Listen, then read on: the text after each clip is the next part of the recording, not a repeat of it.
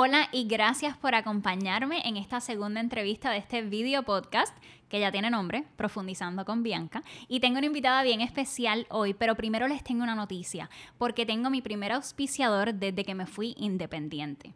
Se llama Produce y estoy bien emocionada por presentarles esta compañía porque me encanta lo que están haciendo. Produce va a través de Puerto Rico comprándole productos a agricultoras, agricultores, productores. Estamos hablando vegetales, frutas, pero también tienen disponibles otros productos como panes, bebidas, carnes. Entonces, básicamente tienen todo lo que puedes conseguir en el supermercado, pero vas directamente a su página web o al app que puedes bajar en tu teléfono.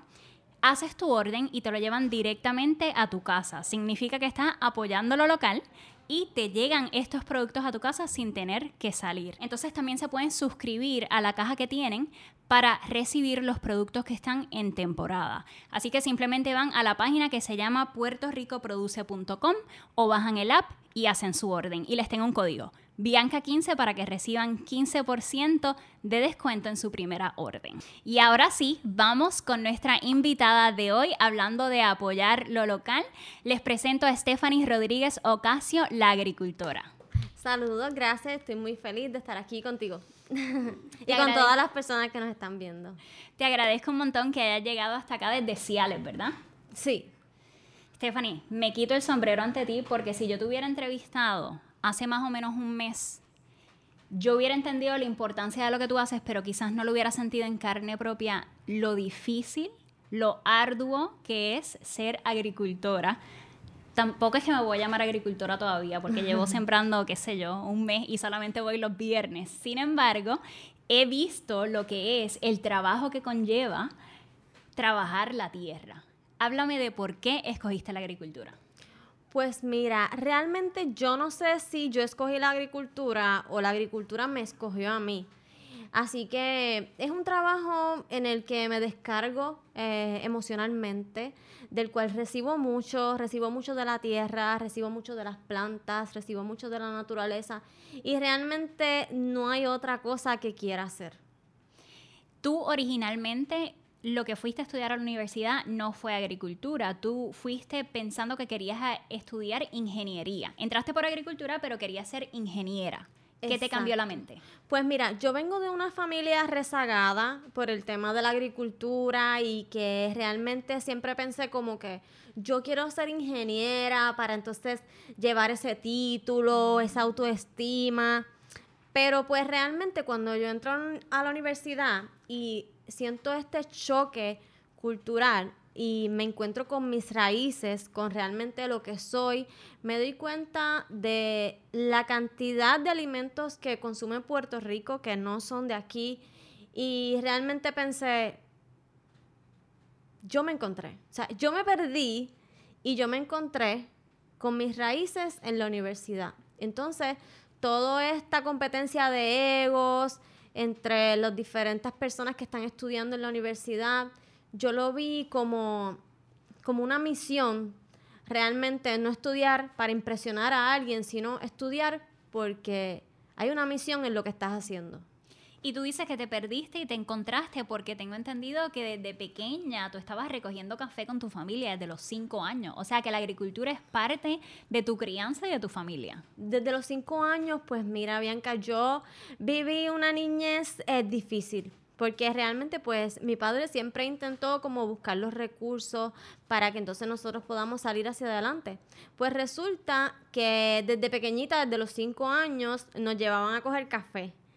Y pues siempre supimos lo que eran las tareas de la finca, que nos picaran las avispas. Y pues realmente fue algo eh, difícil, pero fue de mucho aprendizaje desde pequeñas. Entonces, sembraron esa semilla en ti de la agricultura, pero, y esto es algo que me parece bien interesante porque habiéndome criado en Puerto Rico también sentí eso de que hay que progresar. La agricultura no se veía necesariamente como algo a qué aspirar. ¿Tú sentiste lo mismo? Sí. Yo voy a ser bien sincera porque realmente yo lo he dicho. Cuando yo empecé, eh, entré por agricultura, fue con el propósito de subir promedio para entonces entrar a otras ramas.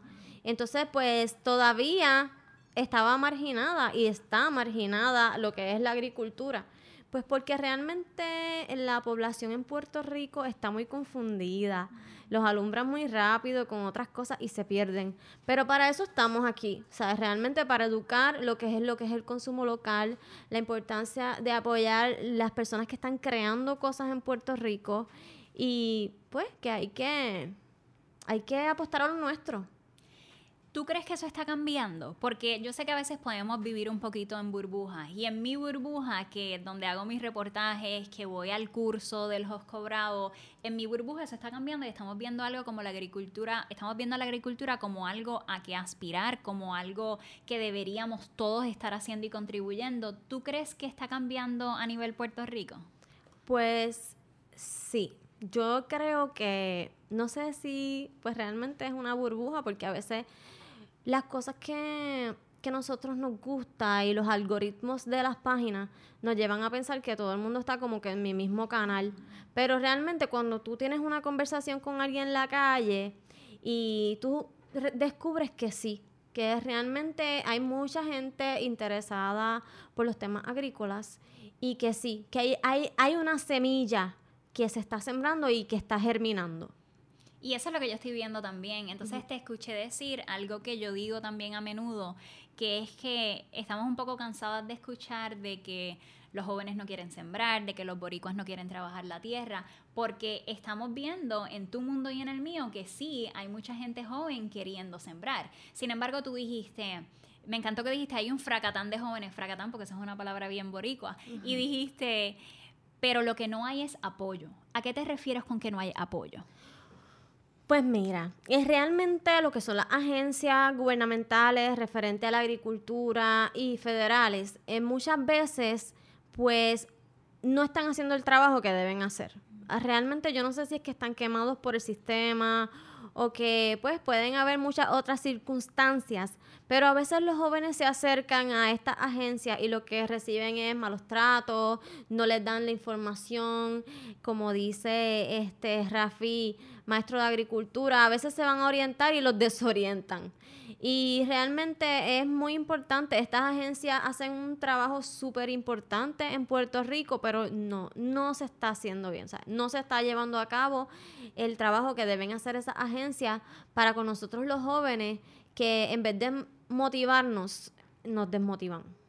Pues vamos a hablar un poquito de tu vida de influencer, por decirlo así, porque esta imagen que tenemos detrás de nosotras fue, de hecho, fue la primera vez que yo te vi en las redes sociales, fue por esta imagen, porque alguien hizo esta pintura basada en una foto tuya. Háblame de, de qué pasó ahí. Pues mira, este Kelvin es un gran artista. Entonces ellos estaban predestinados a hacer un, una pintura de un jibarito. Pero yo, antes del huracán, yo había, yo me había hecho una sección, me había hecho una sección de fotos con una muchacha súper talentosa que se llama Suheili. Y yo había puesto unas fotos realmente normal. Yo pensé como que esa es mi vida, pero la foto como que se fue, se viralizó a nivel mundial, la, la, pusieron. Cada mujer que hace agricultura en el mundo, desde Perú hasta Costa Rica, se identificó. Entonces, el, cuando Kelvin va a hacer la pintura, la madre de Kelvin, ¿verdad? Como cualquier madre que intercede, le dijo, no, no vas a hacer el jibarito, yo quiero que tú pintes a esta jibarita. Entonces, eh, Kelvin procede a pintarme, eh, y entonces cuando yo veo, porque pues realmente yo siempre he apostado a la agricultura, he creído en lo que hago, pero sinceramente yo no creía en mí. O sea, yo no realmente yo no tenía esa autoestima de hablar, eh, de grabar un video, de, de hacer lo que estoy haciendo ahora. Y esa pintura fue como que ese empujoncito que yo necesitaba para entonces comenzar como con mi misión de educar en Puerto Rico sobre este tema. Y creo que ha resonado mucho, bueno, esa es una palabra en inglés, has resonated, pero le ha llegado mucho a la gente y le ha tocado ver el ejemplo de una muchacha joven metiendo mano en la tierra. Háblame de la respuesta que has recibido de tus seguidores. Pues mira, ha sido positiva, eh, ha sido, hay mucha incredulidad, hay mucha gente incrédula, recibo mensajes, este, como los haters que tengo haters, yo nunca pensé, ¿verdad?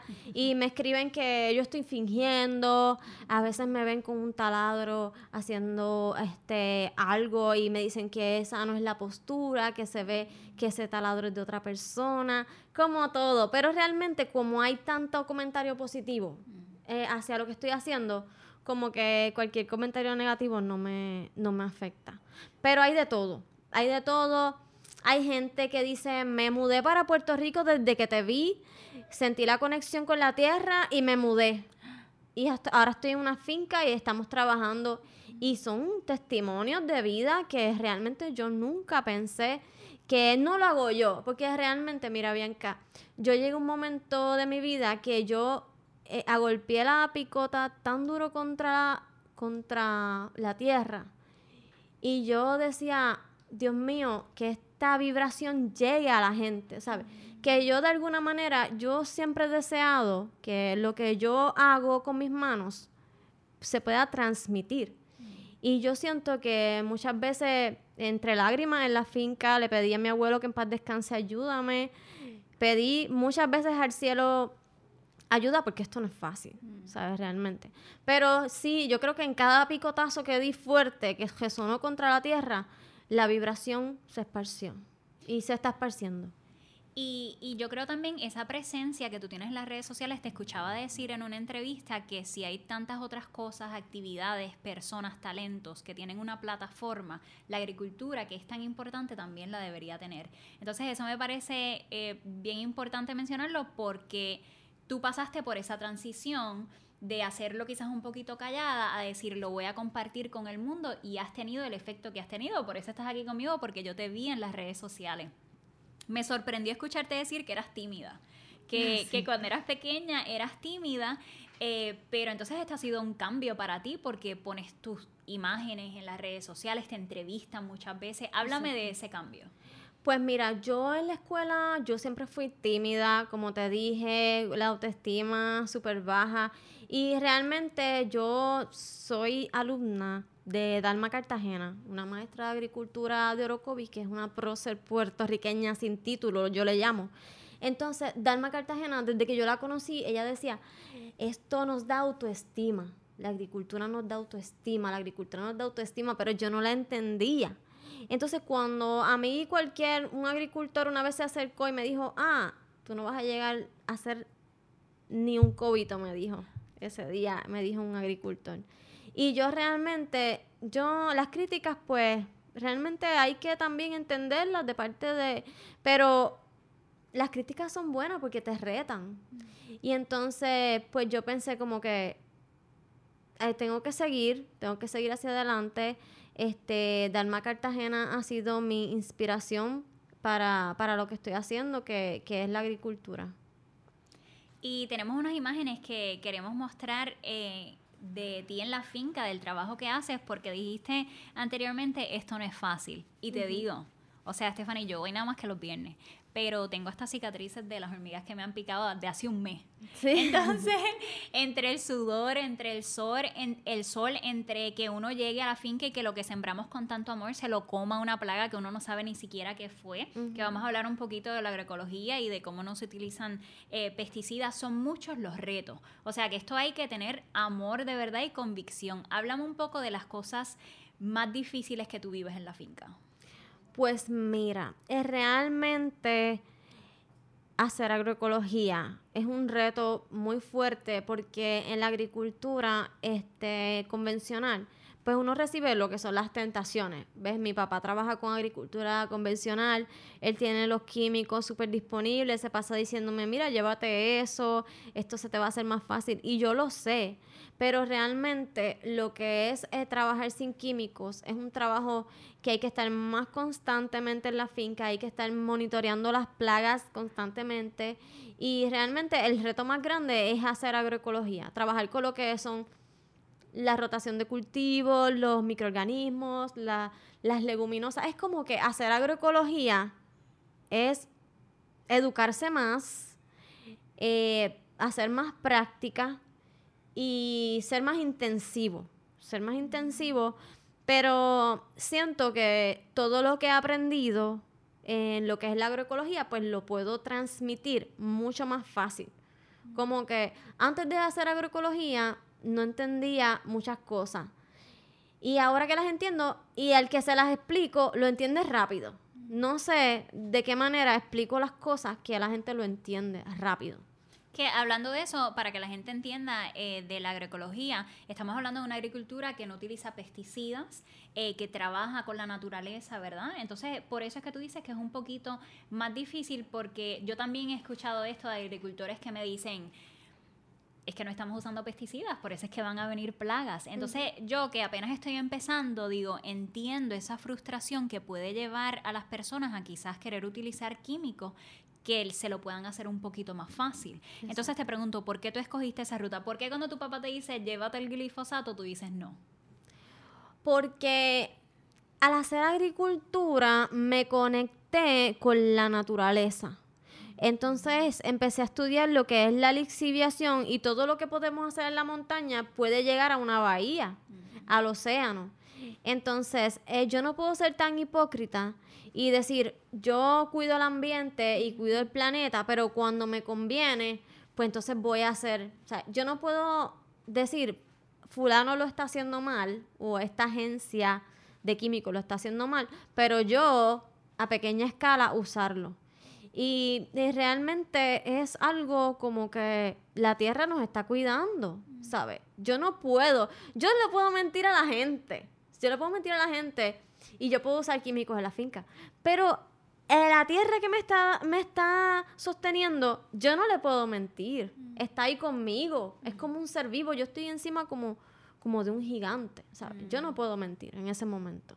Qué bonito la manera en que lo describe. Yo hice un video de agricultura que lo voy a poner en la descripción para quien quiera verlo. Lo hice en inglés y lo hice en español y entrevisté a agricultoras locales que, que también tienen esa visión de no utilizar pesticidas, de trabajar con la naturaleza. Entonces en ese reportaje yo hablo de esa diferencia de estar conectado con la tierra versus verlo como algo para sacarle producto y sacarle dinero. Y también fue un proceso que se dio en la colonización. O sea, nuestras ancestras indígenas que trabajaban la tierra era una conexión bien diferente a de momento decir, a esto le podemos sacar muchísimo dinero, vamos a explotar la tierra lo más que podamos para sacarle lo, más que se pueda. Entonces, eh, me encanta escuchar cómo tú describes esa conexión con la tierra. Yo sé que tú eres maestra también de agricultura. ¿Eso lo incluyes en tu educación a, a gente que quiere ser agricultor y agricultora también? ¿Que incluyo que soy maestra de agricultura? Que si incluyes ese amor por la tierra, me refiero como esa conexión con la naturaleza versus vamos a sembrar, o sea, esto es una conexión genuina con la tierra y con la naturaleza. Sí, por lo menos lo que, lo que es los niños, siempre les recalco que estamos conectados. Y realmente a veces cuando terminamos de sembrar, hasta yo les indico a ellos que ahora esa planta que nosotros sembramos necesita tener una conexión con la tierra. Y a veces hasta cuando terminamos, yo les hago que hagan así con los deditos encima de las plantitas para que le transmitan una energía. Mm. Y ya ellos automáticamente pues saben que hay una conexión, que la plantita que sembraron se está conectando y que nosotros nos podemos conectar. Y realmente es súper lindo porque todo lo que siembran los niños se da muy lindo. O sea, eh, y lo he visto en diferencia de lo que yo estoy trabajando en la finca, que a veces siembro jorar, y el niño no. El niño siempre, puede estar tocando el timbre, que ellos van para la otra clase, y ellos están sembrando con despacio y se lo están gozando. Y realmente sí, eh, hay una conexión. Y se hace más fácil desarrollarla en el niño que en el adulto. De verdad. Entonces tú enseñas a niños. ¿De qué edades? Pues mira, yo impacto de quinto grado a octavo. De quinto grado a octavo. ¿También le enseñas a adultos? Sí, eh, le enseño a adultos, pero no físicamente, sino que estoy, eh, surgieron un, surgió un proyecto que es de Zoom, en el que estoy llevando a cabo unos temas y la gente se está conectando. También surgió la idea de grabar unos cursos en línea y también próximamente pues de tener visitas en la finca para entonces eh, llevar esa educación más tú a tú con la gente. Te pregunto, vi que recientemente hiciste una publicación en la que hablas de que todo el mundo está mencionando la inflación, como están subiendo los precios de todos los productos, pero que ahí como que para la conversación y no llega a hablar de la soberanía alimentaria. ¿Cuál es ese mensaje que tú quieres llevarle a la gente de la importancia de producir lo que comemos? Pues mira, la gente, o sea, tenemos que clarificar que seguridad alimentaria y soberanía alimentaria no es lo mismo. La seguridad alimentaria es la disponibilidad que tienen los pueblos para obtener ese alimento y cuán seguido este, van a seguir teniendo ese alimento disponible. La soberanía son políticas y prácticas que tiene una región para que entonces ese producto local crezca y llegue a la gente. O sea, son dos cosas muy diferentes. Nosotros podemos tener seguridad porque vienen unos vagones y unos barcos llenos de mercancía de otros países, pero no tenemos soberanía. O sea, ¿qué políticas y qué leyes en Puerto Rico defienden el producto local? Ninguna. O sea, ahora mismo se puede parar cualquier agricultor con un camión lleno de habichuelas frente de cualquier supermercado y todo el mundo se va a reír de él, se va a perder sus habichuelas. No hay ni una ley que protege ese camión lleno de habichuelas frente de ese supermercado. O sea, la gente que dirige este país están tan perdidos referente al tema de, de soberanía alimentaria que ni siquiera hay una ley que protege a los agricultores. Si tú tuvieras una varita mágica y pudieras cambiar algo ahora mismo acerca de cómo se tratan a las agricultoras y agricultores de Puerto Rico, ¿qué sería? Número uno en tu lista. Las leyes. Las leyes son muy importantes. Eh, primera ley que yo siempre pienso que debe existir. Eh, yo le llamo así porque le digo como, le puse un nombre, ¿cómo te digo? Común. Eh, dando y dando pajaritos volando. Que a ningún agricultor se le deje para después una paga de un producto. O sea, yo siempre he estado con agricultores que le dicen, deja tu mercancía, te vamos a dar unos tickets y te vamos a pagar luego. Eso lo hacen muchos supermercados con los agricultores. No, al agricultor hay que pagarle en el momento. Te dio la mercancía, se paga. Y realmente también tenemos que evitar que el producto agrícola importado sea más barato que el producto local.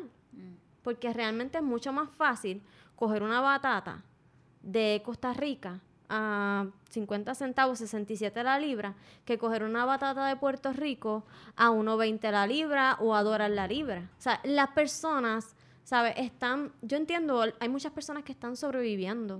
En Puerto Rico la situación está bien mala. Pero realmente si queremos proteger el producto local, tenemos que hacerlo a través de algunas leyes que lo protejan. Y eso era lo que te quería preguntar porque yo entiendo cuando yo hablo con la gente y me dicen, pero es que no puedo pagar esos precios. Yo entiendo la importancia de comprar local, pero es que el cheque no me da. Entonces me encantaría comprarle directamente a Stephanie, pero la batata me sale más barata en el supermercado, aunque no sea de Puerto Rico. ¿Qué piensas acerca de eso y también cuál es tu mensaje para las personas que quizás sí pudieran pagar un poquito más? ¿Por qué es importante apoyar lo local? Pues mira, eh, realmente los otros días estaba viendo, no sé por qué me encontré con este video de un influencer americano que vino unos días a Puerto Rico y estaba burlándose de los puertorriqueños, en inglés, pero yo lo entendí. Él dijo, eh, riéndose, ellos no producen nada, todo lo importan, y se estaba riendo. Y realmente a mí me dio un poquito de vergüenza y yo pensé como que aquí hay gente que sí están intentando o están produciendo alimentos. Autoestima, ¿sabes? El número uno. ¿Qué Puerto Rico está haciendo? Pues está produciendo alimentos. Número dos, cuando una vez recuerdo que después del huracán María, yo me fui con una, con mis hermanas y una amiga a sacar batata. Y de, un, de una tala que yo tenía de batatas, porque íbamos a, queríamos comer, pero yo había sembrado eso antes del huracán. Y vimos, de momento, vimos los, los helicópteros eh, trayendo comida al, a una escuela, como un parque. Y en ese momento yo pensé, y yo miré mi batata en mi mano y yo me sentí llena. Y, pero vi toda la fila y la gente corriendo vacíos, ¿sabes? Y que realmente soberanía. Es otro, es otro gran, es otra gran importancia de, de apoyar lo local, ¿sabes? Subsidiar al agricultor. El agricultor tiene necesidades, el agricultor tiene que comprar este, cosas en su hogar, tiene que, tiene que hacer que su negocio sea rentable, que tenga liquidez. Si no le compramos el producto al agricultor, él no puede seguir sembrando. Número uno, porque no, tiene, no, va, no, está, no está obteniendo el dinero. Y número dos, porque no tiene liquidez para continuar. Y esa historia que cuenta es tan importante porque ese reportaje que yo hice era basado también en eso, qué sucedió después del huracán María. Yo creo que eso despertó a mucha gente a que tenemos que sembrar. Yo vi a comunidades corriendo a donde estaba el helicóptero para recibir algo porque no habían comido esa semana. Pero entonces lo que le llegaban eran eh, latas de salchicha, skittles, este, galletitas, que esa nutrición que necesitamos, que podemos obtener de la tierra directamente, no es necesariamente lo que nos llega como ayuda después de un desastre. Entonces yo sé que hubo agricultoras y agricultores que tenían esas batatas que habían sembrado que pudieron sobrevivir con eso. Entonces yo creo que eso despertó a mucha gente. Pero la pregunta es si, si está sucediendo a gran escala como tiene que, que suceder para tener esa soberanía alimentaria. Yo creo que hay un poco de discrepancia entre quizás los números y esta imagen que tenemos y lo que está pasando en los pueblos. Quizás esos números no cuentan a las personas que están sembrando de manera calladita, que tienen dos o tres cosas en casa. ¿Tú crees que hay esos dos mundos? Eh, ese mundo que quizás no contamos en las estadísticas de la gente que está sembrando, pero pues no, no está contado oficialmente. Sí, yo creo que existe pero a la misma vez lo que es el ahorro de vida y estamos muy dañados, ¿sabes? Realmente con lo que son las harinas refinadas y todo lo que comemos simplemente porque tenemos que movernos a trabajar. Pues por ejemplo, tú puedes tener una tala de lechuga en tu casa, pero tú necesitas ir a trabajar rápido, pues entonces se te olvida cosechar, se te olvida granar la habichuela. Y realmente es muy importante que entendamos que sí existe esta microeconomía subterránea, pero que sí también las personas estamos muy dañadas con lo que es el ahorro de vida y el comer rápido. Y eso muchas veces no nos deja disfrutar ni siquiera lo que hay en nuestros patios, que se le daña a la gente los cranberries, los mangos, porque no preparan el jugo, porque no saben conservar alimentos. Y hablando de que se le dañan los productos, me sorprendió, no necesariamente me sorprendió porque yo sé que sucede, pero es una dualidad en la cual tenemos agricultoras y agricultores que se le pierden las cosas porque no consiguen quien se los compre a un precio justo o no consiguen llegarle directamente a la población que se lo quieren comprar. Sin embargo, estamos hablando de que hace falta la agricultura local. Háblame de las personas que tú conoces que siembran alrededor tuyo, que a veces te llaman desesperados, se me están perdiendo, ¿cómo los puedo vender? Pues mira, realmente es mucha gente, porque pues muchas personas pues siembran, pero no organizan la cosecha y además pues es difícil, porque ya cuando tú vas al supermercado, por ejemplo, a entregar ajíes, a alguien se le ocurrió traer ají Em, a peseta la libra de otro país. Entonces, ya el supermercado está lleno de ajíes, pero tú también sembraste ajíes. Y es, bien triste porque yo, yo me he sabido ir a San Juan con un saco de ajíes y preguntarle a las personas que si me compran una bolsita de ajíes por un peso. O sea, yo he hecho tantas cosas para poder vender un producto que realmente he buscado tantas estrategias que me duele. Cuando alguien me llama y me dice, no puedo vender esto, yo me, desespero, empiezo a llamar gente, he llamado a iniciativas locales para que entonces, porque es difícil. Y sí, hay un problema en Puerto Rico porque cuando estas personas, agricultores grandes o pequeños, no hay, no hay, no hay agricultor pequeño, tú sembraste, ya ya la tierra te dio un título, ya tú eres un agricultor, tú eres una agricultora. Y realmente hay un problema con los productos que se pierden de los agricultores. Entonces, eh, como parte de eso es la iniciativa que tú tienes de la cajita, que dices que es como una cooperativa informal donde se unen agricultoras y venden sus cosas como parte de la cajita. Háblame de eso. Pues mira, la cajita surge porque yo estaba en un mercado que, eran los mercados familiares del departamento de la familia. Entonces, después del huracán, como el huracán arrancó todo así como que de raíz, yo me quedé sin cultivo. Entonces, el departamento de agricultura pues me dice, no tienes cultivos, no puedes estar en el mercado. Entonces, Rafi, que es como, como que me adoptó de la finca, él me dijo, hazte unas cajitas y muévelas por la comunidad. Pero yo no, yo decía, Dios mío, nadie va a, querer comprarlo. O sea, yo como, como, le, como te dije, de la autoestima. Entonces, también una colaboradora que se llama Mari Carmen me dijo lo mismo.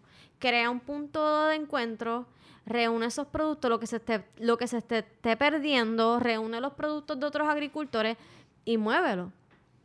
Entonces, pues así lo hice, pero me fui pues con poca fe y llegó gente, llegó gente.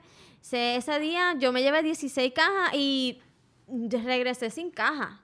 Entonces yo llamé a Mari y yo se me fueron las cajas. Llamé a Rafi, se me fueron las cajas. Pero realmente había gente desesperada por comerse algo del país. Porque ya van al supermercado y no saben, mm. ¿sabes? La persona no está siguiendo al que está vendiendo. La persona va detrás de, ese producto y pensando, esto es del país. Eh, tú no tienes idea como cuando yo vendo las cajitas, todos los platos que me envían las fotos. Me envían un platito con un cantito de ñame, una ensaladita, lo que comieron, ¿sabes?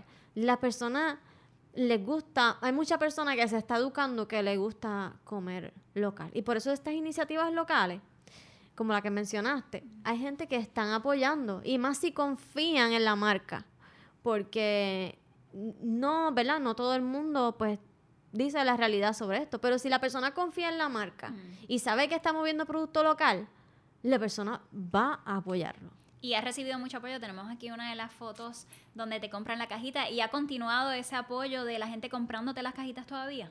Sí, este, ella es una de las primeras que comenzó a apoyarme con la iniciativa. La gente me, me, ha ido educando a mí también, me dice lo que les gusta, lo que no les gusta. Ya, ya la cajita no tiene plástico, todo lo envolvemos ahora con papel, que eso es algo también que me tenía súper preocupada. Este, algo, ya comenzamos este, a guarda tu cajita para entonces no tener que volver a usar una caja nueva. Que también hablamos de lo que es basura cero, de lo que son los microplásticos, que ya están en todas partes, hasta en el agua. Y realmente es un conjunto de todo. Te pregunto, ¿dónde la gente te puede conseguir si quieren comprar tus cajitas? Pues mira, la gente me puede conseguir a través de Facebook. Eh, puedes escribir mi agricultora o agricultora Stephanie Rodríguez en Facebook y en Instagram es agricultora.pr. Okay. Agricultora.pr. Me pueden contactar. Yo, yo, este, últimamente se me han llenado las páginas. Sabe, como que no, no tengo mucho control de los mensajes. Mm. Pero he creado unos links este, para que entonces la gente pueda escribir ahí como un forms, escriba ahí su información y después yo lo contacto. Y también estamos creando una página web para que entonces pues que sea más fácil lo que es la compra de producto local, café local y de que cualquier otra forma que nos puedan. Puedes comprar un curso a través de la página, ¿sabes? decir, hoy voy a comprar el curso de germinaciones y entonces ya ya es el curso que va a estar preparado y pues estamos trabajando todas esas cositas con mucha emoción. Por último te quiero preguntar, si hay alguien en casa que quiere empezar a sembrar mañana, ¿cuál es tu consejo número uno? Pues mira, mi consejo número uno es que trabajes con lo que tengas. Sabes, realmente he visto muchas personas que, que van a sembrar y dicen como que no tengo las bandejas, no tengo la tierra, no tengo eh, los tiestos. Pues mira, muévete con lo que tengas. Como dice Rafi, hay que arreglar con los bueyes que hay. Si tú vas debajo de un tronco, ahí va a haber una tierra descompuesta, coge eso. Si tú fuiste a otro lugar y viste una tierrita negra, cógelo, mézclalo. Eh, usa cosas de tu cocina que envases que vayas a botar, hazle muchos rotitos. Siembra ahí. Alguien comparte semillas. ¿Quién me da semillas? O sea, no compres nada. ¿Sabes? Al final, gastaste una hora, te fuiste a una tienda por departamento, ese mismo tiempo lo pudiste haber usado sembrando. Usa los recursos que ya tengas disponibles y atrévete. Que después la misma tierra te va a dar continuidad y te va a decir lo que tienes que hacer. Stephanie, muchísimas gracias. Sigue adelante porque eres una inspiración para muchísimas de nosotras. Olvídate de los haters, yo también los tengo. es mejor porque nos ayuda con el algoritmo, así que comenten lo que quieran. Pero de verdad que sigue adelante porque yo veo los comentarios positivos de la gente que, que comparte tus cosas y dicen, este es el futuro, esto es lo que tenemos que estar haciendo en Puerto Rico. Así que gracias por la inspiración, por todo lo que haces, por meter mano todos los días bajo el sol, que eres una inspiración para mí. Así que muchísimas gracias y gracias a ustedes por estar con nosotras en esta entrevista de este video podcast. Les espero para el próximo.